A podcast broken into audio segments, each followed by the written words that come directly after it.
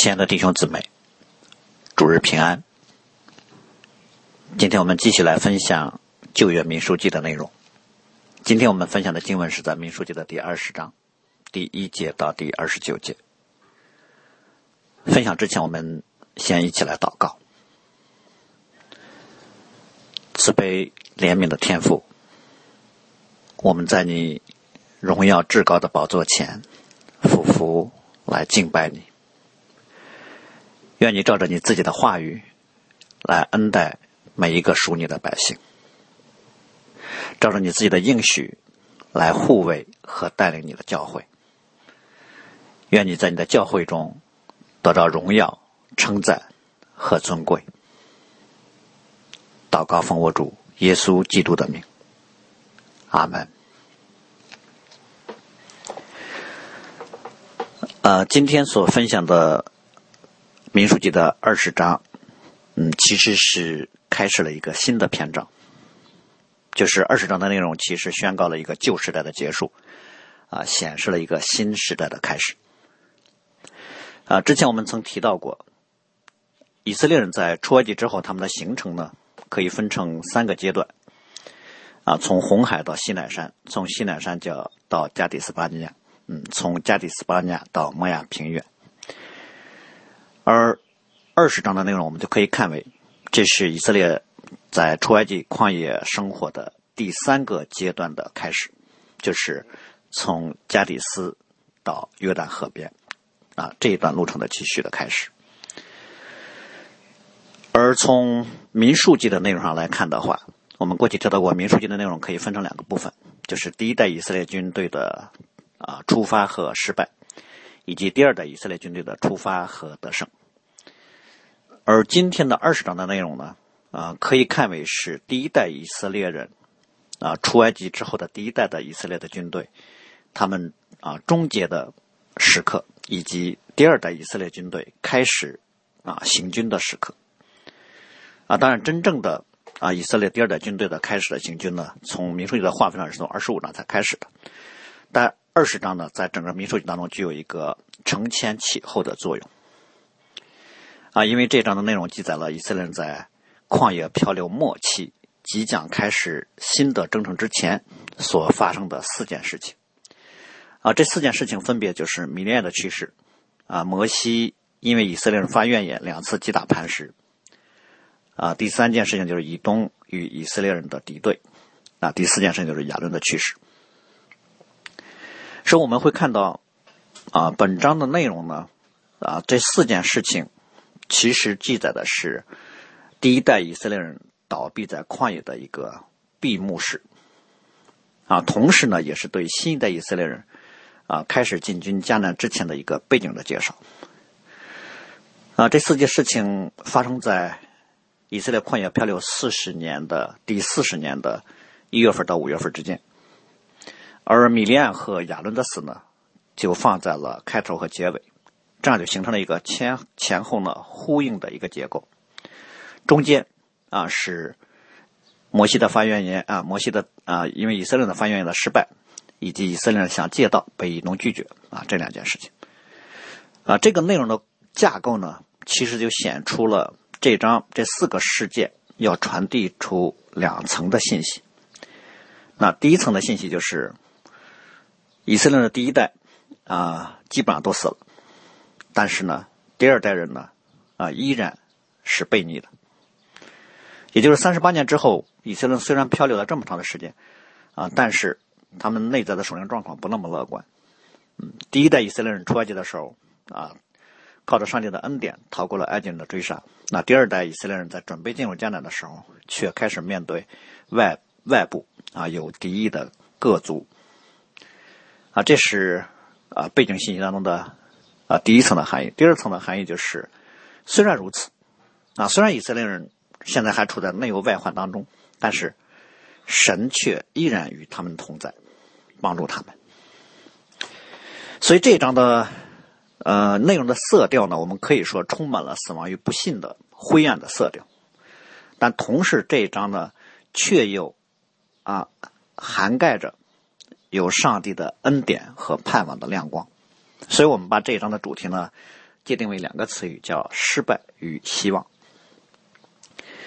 那我们会从三个方面来分享。嗯，第一个方面就是米利亚和亚伦的死，第二个方面是摩西的不信，第三个方面是以东的敌对。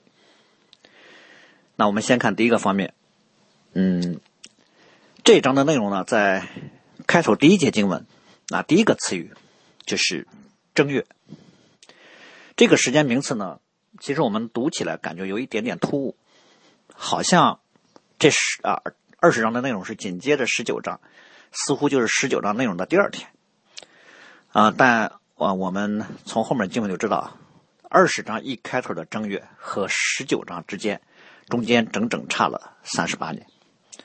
这里面这个正月是指以色列在旷野漂流三十八年之后的正月，嗯，也就是以色列出埃及之后。整第四十年的正月，嗯，也可以说这是他们的旷野旷野生活最后一年的第一个月，啊，这一点我们是从啊民书记的后面的经文提到亚伦死的时候啊，特别说以色列人出埃及地之后的四十年五月初一，祭司亚伦遵着耶和华的吩咐上赫尔汗啊，上赫尔山就死在那儿啊，我们从这个经文就可以知道这个时间。让我们留意的就是民书记这种啊。无缝飘逸式的，这三十八年一闪而过的这种写作手法，就让我们知道，在神眼中，第一代以色列人在旷野的三十八年毫无意义。啊，就像摩西在诗篇里面所说的，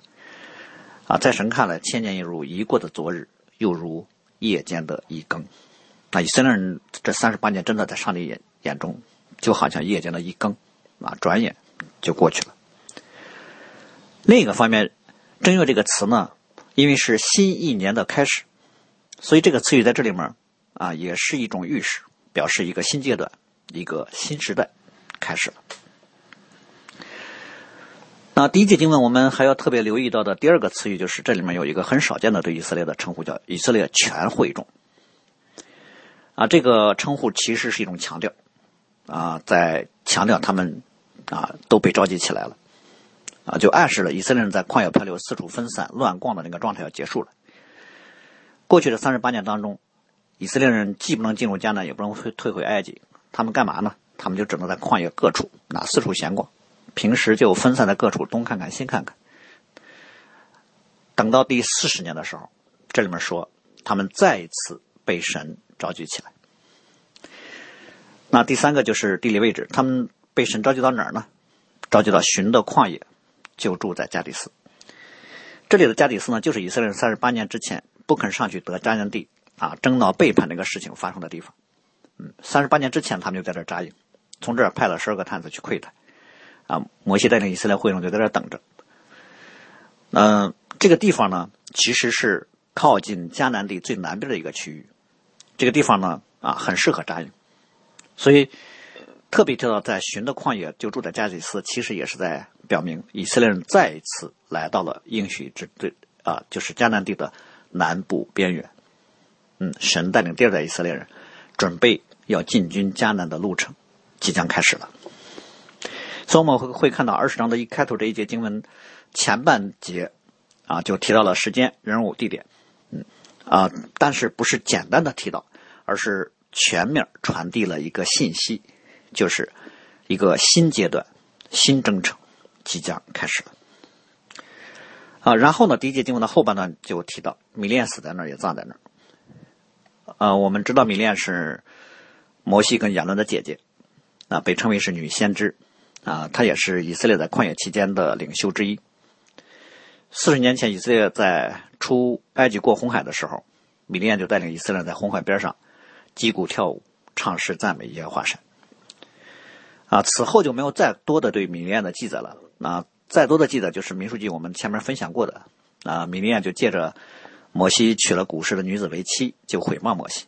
所以他被神责备，啊，长了大马蜂，在营外关了七天。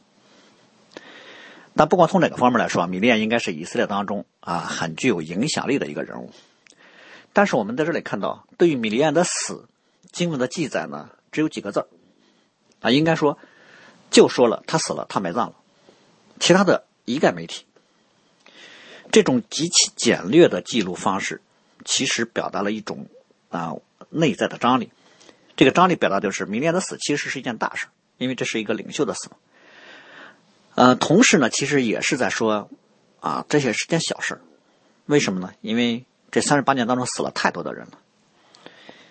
第一代以色列人，上帝对他们的判语是什么呢？他们的尸首必倒在这旷野。所以他们当中凡被数点二十岁以外向神发怨言的，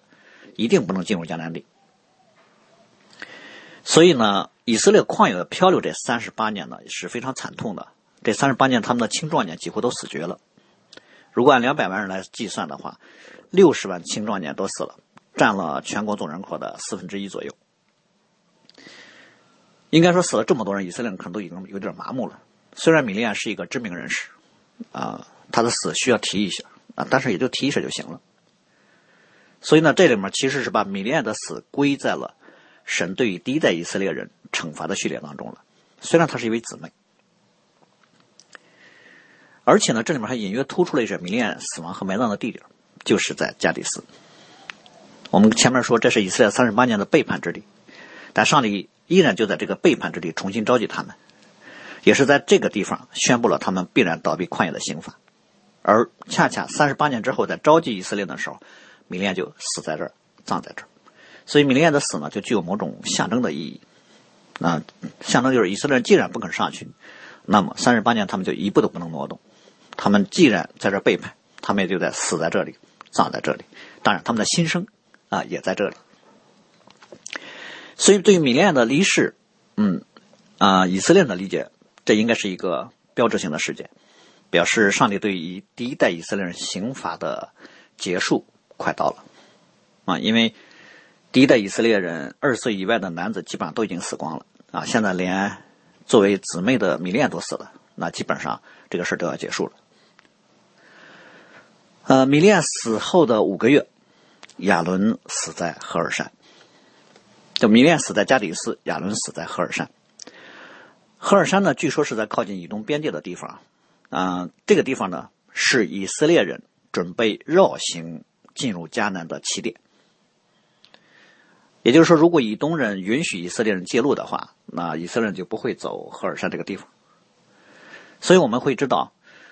亚伦死在赫尔山和米利亚死在加底斯呢是有一些不同的。那虽然亚伦的死也是属也是归在第一代倒闭旷野的范围之内的，嗯，它的不同呢主要在三个方面。那第一个方面就是赫尔山，从某个角度来说，啊，可以看为是以色列人终于离开了加迪斯。那并且在离开加迪斯的过程当中，抵达赫尔山的时候呢，还战战胜了亚德拉人，啊，亚亚那个亚拉亚拉德人。嗯，亚伦呢，可以说多少也算是参与了一点新时代以色列人的征战和得胜。嗯，第二个方面。对亚伦离世的记录的篇幅就要比米利安要多得多了，啊，提到亚伦去世的时候呢，特别提到亚伦的死是上帝吩咐的，神告诉摩西亚伦必须死在这儿，然后又告诉摩西亚伦死之前啊要把那个大祭司的圣袍脱下来给他的儿子以利亚撒，啊，以色列会众还为亚伦哀哭了三十天，所以我们会看到亚伦的死就不是一个个体死亡的事件，而是一个啊公开的。整个群体的事件啊，第三个方面就是亚伦的死呢，是一个双重的宣告啊，它既是一个旧时代的终结，也是一个新时代的开始。嗯，应该说亚伦的死才是正式的以色列漂流旷野的结束的宣告。嗯，所以我们可以把亚伦看为是第一代以色列人当中最后一个倒闭旷野的人啊。当然，现在摩摩西还活着呢啊啊，但是。因为已经预告了，啊，摩西也不能进入迦南，所以其实摩西的死期也临近了。所以亚伦的死，啊，应该说是新一代以色列人啊正式起来进入迦南的另一个方面的标记，因为他大祭司的传承，啊，给了他的儿子伊利亚撒。所以我们这里面要特别留意，亚伦的死其实是一个属灵的事件，而且呢，亚伦死亡这件事情的重点不是以色列为他哀哭了三十天。而是指亚伦整个死亡的过程，这个过程呢，神是主动参与进来的。神先宣告你必定要死，而且就死在这儿，然后同时也命令摩西，让摩西、亚伦和以利亚撒他们三个人呢，当着全会众的面上赫尔山，就在全体以色列人面前举行了大祭司职任的交接仪式。然后亚伦就死在山上了，啊，死了之后就留在山上了。所以我们可以看为这是上帝亲自安排的一个属灵的仪式。然后我们来看今天我们分享中文啊经文的重点，就是在米列和亚伦啊先后离世期间啊发生了一件事情，就是以色列人发怨言，因为水的问题争闹，以及摩西犯罪的事情。也就是说，在整个旷野漂流进入到尾声的时候，摩西却在灵性上出了比较大的问题。那这次问题的起因是什么呢？就是新一代以色列人也发怨言。我们看到旷野漂流了四十年啊，以色列人发怨的问题还在。就新一代以色列人和倒闭旷野的上一代以色列人一样，他们都发怨言。只不过这次新新以色列人发怨言呢更加全面，他们发怨的水平超过了第一代以色列人。啊，他们发怨从四个方面来说的：第一。对上帝管教上一代以色列人不满意，啊，第二呢，对出埃及不满，那第三呢，对旷野的生活不满，第四呢，对没有水喝不满。那我们就看到第二代以色列人发怨言是一个全面性的、总括性的啊一个表达，涵盖了从出埃及到今天所有的不满。啊，这个水平就超过了第一代以色第一代以色列人发怨言呢，第一次出啊出埃及之后在旷野发怨言，第一次是因为没有水喝，第二次因是因为没有吃的，第三次还是因为没水喝，啊，第四次是因为累了。第五次是因为吃的没没味道，啊等等，说我我们会看到，三十八年的旷野生活，其实对以色列的人性来说没有什么变化，第一代、第二代都一样，都是悖逆和应着景象的百姓。那我们可能有点奇怪，为什么在第二代以色列人即将开始出发去得迦南地之前，把他们的发怨言作为第一件事情记录下来？呃，一般情况难道不应该？啊，取材他们那个更可取的一面吗？为什么在这里面要把他们的抱怨啊和失败写下来？我想，可能第一啊是让我们知道，外在的环境不同，并不能塑造出不同的人性。第二，代以色列人或许在某些方面，比如说在想进入迦南这个方面，他们有所变化，但本质上并没有超越第一代以色列人。所以，这里面其实是在暗示，第二代以色列人能够进入迦南，不是因为他们的敬虔和勇敢，完全。是因为上帝的怜悯和恩典。第二呢，也表明第二代以色列人对于摩西和亚伦做他们的领袖是不满的。嗯，特别是从这次经文的记载里面，我们可以看到，会中因为没有水喝，就聚集攻击摩西、亚伦，百姓向摩西争闹。这里的聚集、攻击和争闹两个词就表达了啊，新一代以色列人其实对摩西和亚伦做带领人也不那么满，不那么的满意。就是三十八年的时间。嗯似乎并没有塑造出他们新一代的敬谦品格，啊，反而在他们的生命当中还积累了很多不满。那当然，第三个呢，啊，这是为了引发出后面啊摩西不尊神为圣的啊背景事件。好，面对新的以色列人没有水喝，向神发怨言，跟摩西争闹呢，我们看到的是神。没有向以色列人变脸发怒，反而呢，上帝是以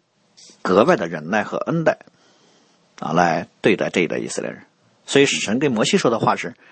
你拿杖出去，和你哥哥亚伦召集会众，在他们眼前吩咐磐石发出水来，水就从磐石流出来，给他们喝，也给牲畜来喝。”我们看到神对第二代以色列人的第一次发怨言，就像四十年以前神对第一代以色列人三番五次的发怨言那个做法是一样的。上帝没有责备他们，没有向他们发怒，反而是以忍耐怜悯行神迹奇事来供应他们的需要。但是这次是摩西自己出了问题了，神没有发怒，摩西却发怒了啊！神没有定罪，摩西却定罪了以色列人。所以摩西出来之后，对以色列人说：“你们这些背叛的人，听我说，我为你们使水从磐石中流出来吗？”然后摩西举手拿杖击打了磐石两下。我们对照上帝对摩西说的话，和摩西在以色列人面前那所说所行的，就会看到摩西完全没有遵照上帝对他的命令。上帝没有让摩西跟以色列人去说什么，啊，摩西却跟以色列人说：“你们这些背叛的人，啊，我为你们使水从磐石中流出来嘛？”这不是上帝让他说的，这这这是这是摩西凭自己的私意说的。第二呢，神没有让摩西用杖去击打磐石，而是让摩西吩咐磐石出水。但是摩西却私自击打磐石两下，所以我们会看到，摩西这个时刻在以色列面前所说所行的，完全背离了上帝对他的命令。他说了上帝没有让他说的话，做了上帝没有让他做的事儿。所以神后来后面责备摩西：“你不在以色列人眼前尊我为圣。”我们要说这是非常严重的问题。啊，第一，虽然摩西没有奉耶和华的名说啊，耶和华如此说，你们这些背叛的人等等，但是在那个场景当中。当以色列人发完怨言，摩西亚伦就到会幕那去服服，然后上帝的荣光向他们显现，然后上帝就向摩西说话，然后摩西就召集以色列人向以色列人说话。在这种情况下，当摩西无论说什么，以色列人就会很自然认为说摩西说的这话就是从耶和华那里所领受的。但我们都知道，神没有对摩西没有让摩西对以色列人说什么话，啊，神没有去定罪以色列人这次发怨言就是背叛，说以色列人是背叛的人，这是摩西的感受和经验，是他。个人对以色列人的定罪。哦，当然我们要说，以色列这次确实抱怨的很全面，但是还没有到啊背叛上帝的程度。所以神也只是让摩西说：“你就吩咐磐石出水就好了，其他什么也不要做。”神心里什么想法也从来没跟摩西说。这种情况，摩西就应该什么都不说。嗯，他只说上帝让他说的，只做上帝让他做的。他只要一说话，不论说什么都是不对。甚至我们可以这么说，这次摩西。从某个角度来说，是假传圣旨。对他让以色列人误以为他说的话是上帝让他或者说的话。呃，我们必须要讲，这对于一个服侍上帝的仆人来说，所犯的是致命性的错误，是非常严重的罪。新约时期，保罗曾经说过：“人应当以我们为基督的执事为神奥秘式的管家，所求于管家的是要他有忠心。”所以，上帝的仆人在上帝面前最基本的服侍的责任就是忠诚。就是神让说什么就说什么，不要多加一句，也不要减少一句，否则就是对上帝的背叛和利用。这里面我们可以对照一下三十八年以前摩西的表现。对，三十八年以前，摩西在山上领受了律法和建造会幕的启示。从山上下来之后呢，可以说摩西一字不差的向以色列人复述了一遍。所以我们读出埃及记的时候看到，会幕建造的样式几乎是完全重复了两次，给人感觉没有这个必要，记录一次就行了。实际上，圣经是以这种写作手法让人看见。摩西从山上听见的，很忠诚的，一字不差的给传递给了以色列人。但是今天在三十八年之后，啊，应该说四十年之后，摩西竟然在这个最基本也最重要的服饰方面出现了啊这么大的问题。所以今天对于服侍神的啊，在教会里面服侍的同工们来说，一个极大的提醒就是服侍神一定要谨小慎微，要完全忠诚。千万不要凭着自己心里的感受、情绪、猜想，甚至都不能凭着过去的经验。那这次摩西犯罪的第二个层面，就是摩西称这些攻击他和亚伦的人，啊，这些争闹的以色列人为背叛的人。啊，除了他不是照着上帝的旨意，凭着自己来说这些这句话之外呢，其实他这句话也是把他和以色列人放在了对立的位置上。呃，或者说，这个时候摩西已经不是把自己看成是神所设立的以色列当中的领袖和中保了。摩西是把以色列百姓对他的攻击和争闹看成了这是以色列人和他个人之间的矛盾和冲突了。所以呢，他在向神求问之前，他自己心里已经定罪了以色列人了。其实我们知道，以色列人所有所做的这些，首先其实是向神发难的，只是爆发和表现在了摩西身上。所以过去摩西应对这些事的时候，他的表。啊，他的做法都不是像今天这样，他都是首先到神面前去问，问神该怎么办，神说怎么办，他他就怎么办。啊，唯有上帝说要把以色列人全灭绝的时候，摩西这个时候才站出来为以色列人代求，啊，好像是啊拦阻神说啊你不要这么做。甚至我们之前看过，摩西不惜愿意把自己在生命册上的名字呢给涂抹掉，以此来让以色列能活下来。可是现在我们会看到，摩西面对第二代以色列人。其实他是带着和以色列人敌对的情绪到神面前来的。他从宝角度来神面前，其实不是来问神应该怎么应对。他来之前已经对怎么处理这些以色列人心里有了定论，他觉得就应该收拾他们。所以才有了后面摩西不是照着上帝的心意，而是照着自己的私意对以色列人说话做事。那这个问题上第三个比较严重的问题是，摩西说：“我为你们使水从这磐石中流出来吗？”啊，这句话其实就表明摩西很清楚知道，上帝让他吩咐磐石出水。啊，但是摩西这个时候对于上帝这个命令不那么认可啊，他不但是心里不认可，而且他还说出来了。也就是说，可能摩西认为这一代以色列人竟然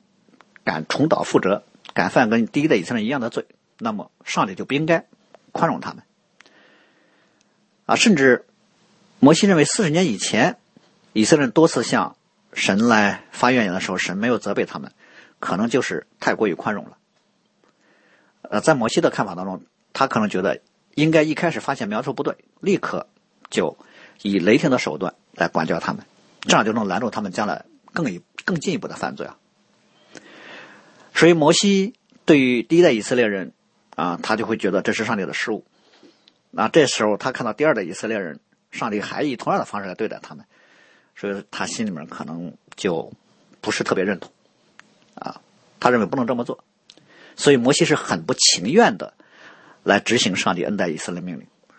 所以摩西说这句话的意思就是：我不愿意吩咐磐石出水给你们喝，啊，表现为就是我不愿意执行上帝的命令。所以他用杖两次击打了磐石，就表达他心里这种啊不认同和对以色列人的这种情绪。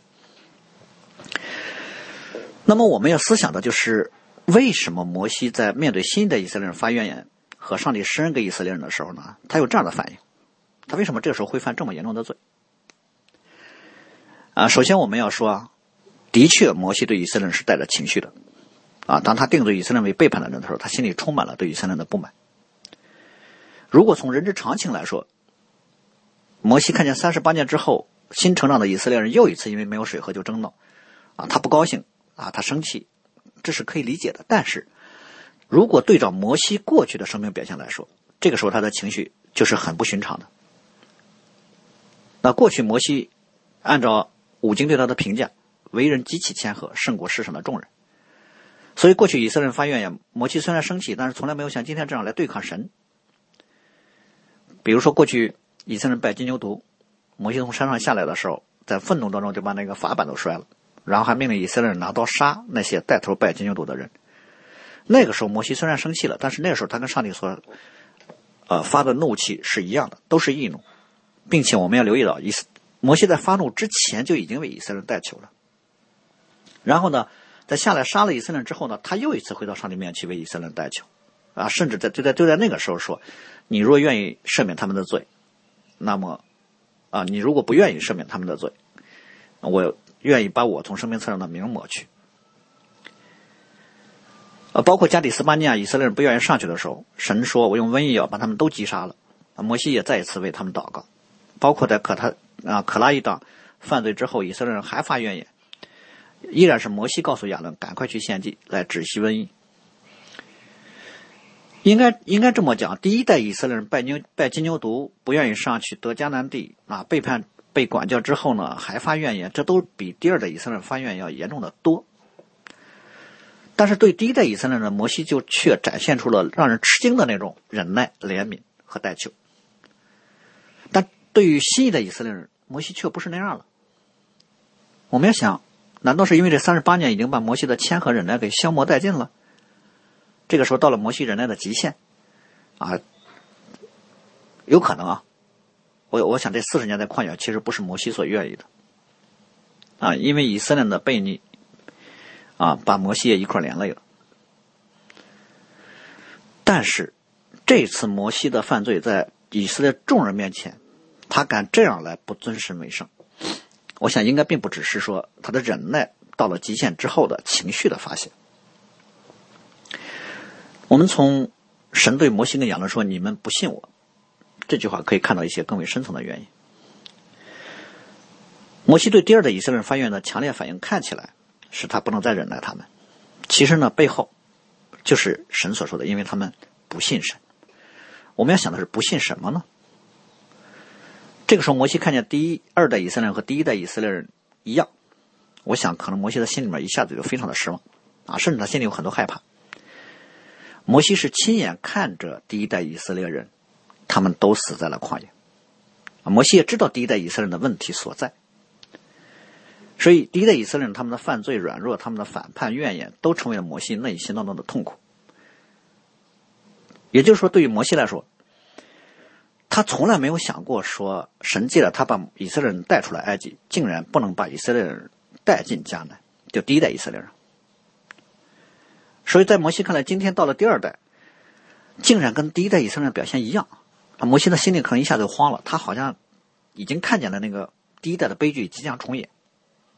啊，摩西判断当中是，如果照这个样子下去，第二代以色列人必定重蹈覆辙，他们也要被神管教，倒闭旷野了。所以这个时刻，摩西一下子就把他就被他自己内心当中的怒气和担忧给充满了。他在三十八年当中在旷野忍耐陪伴，他的目的就是要看见新一代以色列能够强过上一代，啊，他们能敬虔一点，能被神恩待，然后能进入迦南。但是现在摩西看见了什么呢？现在摩西看见的是。新一代以色列人同样的没有起色，同样的发发怨言，所以摩西这个时候照着他的经验来判断了，啊，他好像已经看见这一代以色列的结局，也是进不去，这是摩西不能接受的，这就是他深层反映的那个原因。但我们要知道，虽然上帝在三十八年之前已经宣告了审判，啊，凡二十岁以外向神发怨言的，必倒在旷野，不能进去，但是随后上帝就有一句应许的话语。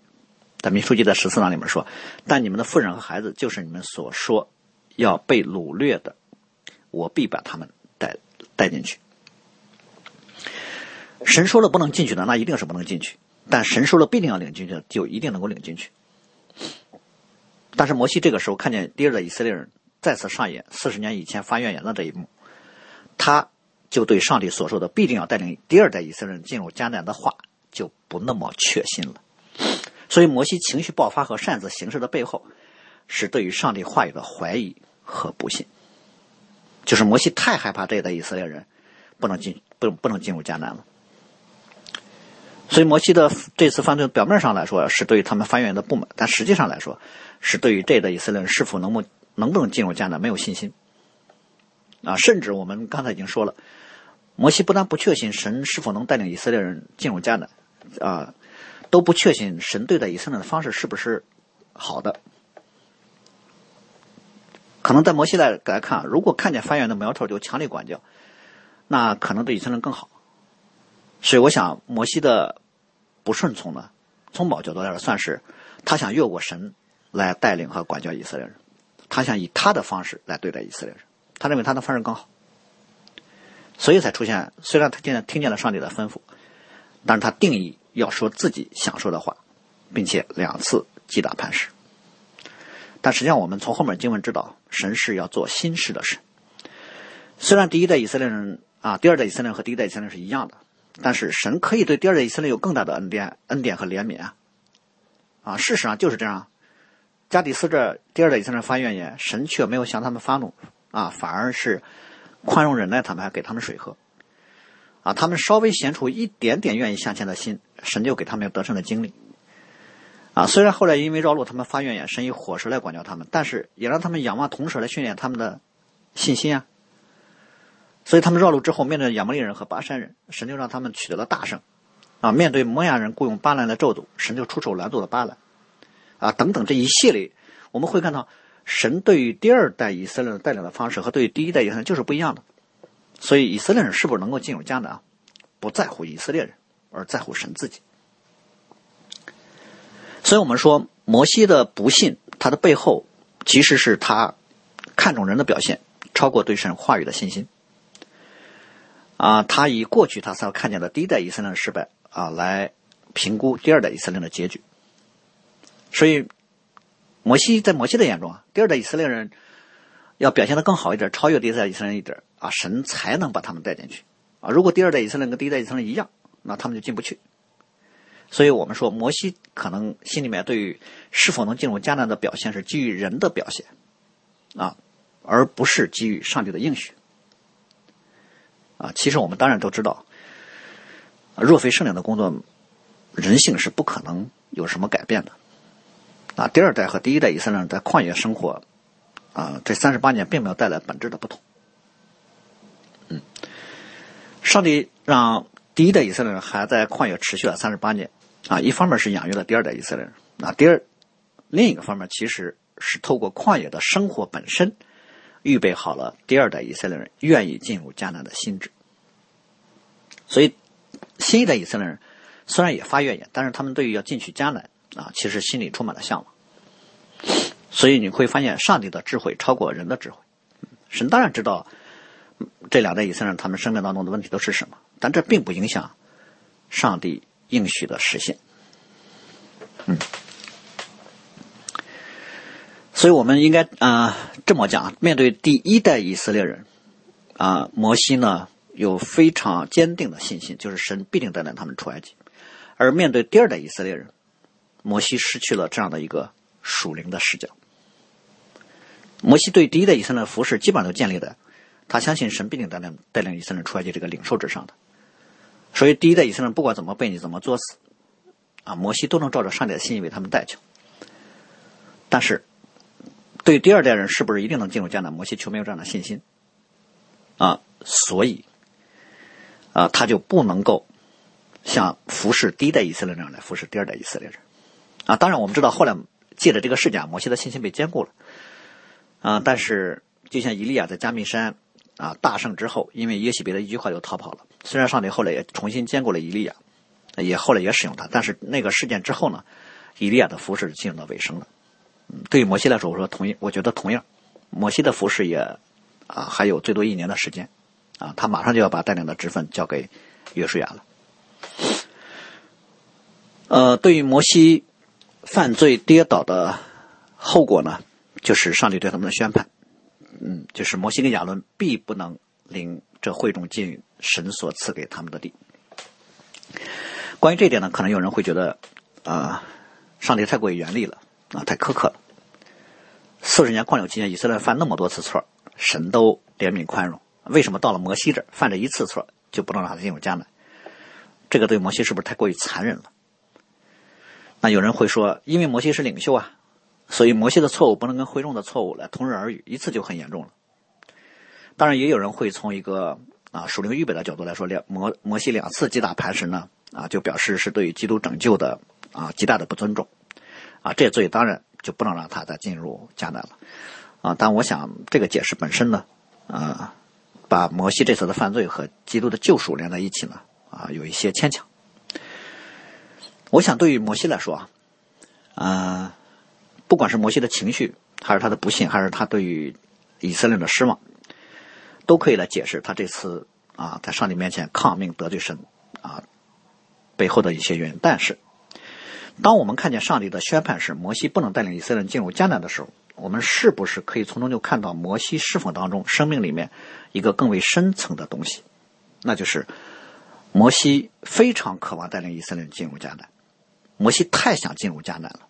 以至于他对以色列人的第二代就带有很大的不切实际的期望，啊，他希望他们表现好一点，啊，好能进去，啊，以至于他看见他们发怨言的时候，他就情绪失控了。所以摩西的啊这次犯罪的私意